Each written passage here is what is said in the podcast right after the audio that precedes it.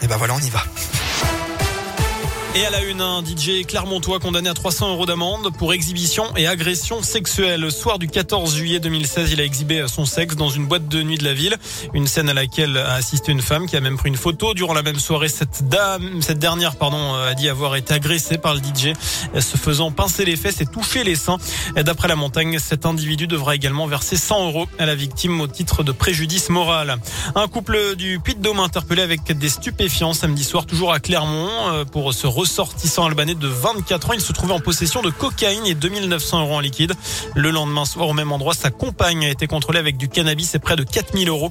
Ils devront s'expliquer devant le tribunal. Le compagnon, en attendant, a été conduit en prison pour y purger une peine à exécuter. Il était sous le coup d'un mandat de recherche dans une affaire d'usage de faux et de fausses plaques d'immatriculation. Et puis les suites de l'accident de chasse ce week-end en Haute-Loire, un randonneur de 68 ans a été touché par un coup de feu avant-hier sur la commune de Beauzac, atteint au niveau du bras et du dos. Il a pu sortir de l'hôpital dimanche soir. L'auteur du coup de feu, un chasseur de 29 ans, a lui été remis en liberté après sa garde à vue. Il sera jugé début septembre pour blessures involontaires par manquement à une obligation de prudence ou de sécurité. Il risque jusqu'à 3 ans de prison et 45 000 euros d'amende. Dans le reste de l'actu, les syndicats enseignants reçus aujourd'hui par le ministre de l'Éducation nationale. À l'ordre du jour, le protocole sanitaire qui sera en place après les vacances d'hiver. Et pour la première fois, des membres du conseil scientifique seront présents pour répondre aux questions du personnel. Jean-Michel Blanquer doit ensuite annoncer d'ici la fin de semaine les règles qui seront en vigueur. Mauvaise surprise pour des collégiens de la région à la cantine d'un établissement de l'Ain. Vendredi, ils ont découvert des asticots dans leur gnocchi. C'était en fait des larves de mythes alimentaires. Le stock a été jeté et remplacé par du riz. Personne n'a été malade. Le département de l'Ain qui assure que les règles d'hygiène ont été respectées. Chez Amazon, le recrutement fait un carton. 3000 jobs supplémentaires sont à pourvoir en 2022 chez le géant du web qui avait déjà embauché 4000 personnes l'an dernier. L'objectif, c'est d'arriver à 18 500 personnes en CDI dans le pays.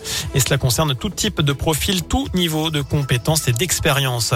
Un international français dans la tourmente, le footballeur Kurt Zuma, aujourd'hui à West Ham en Angleterre. Une vidéo publiée par The Sun montre l'ex-joueur de la SS en train de frapper violemment son chat à plusieurs reprises. Vidéo qui est devenue virale sur les réseaux sociaux.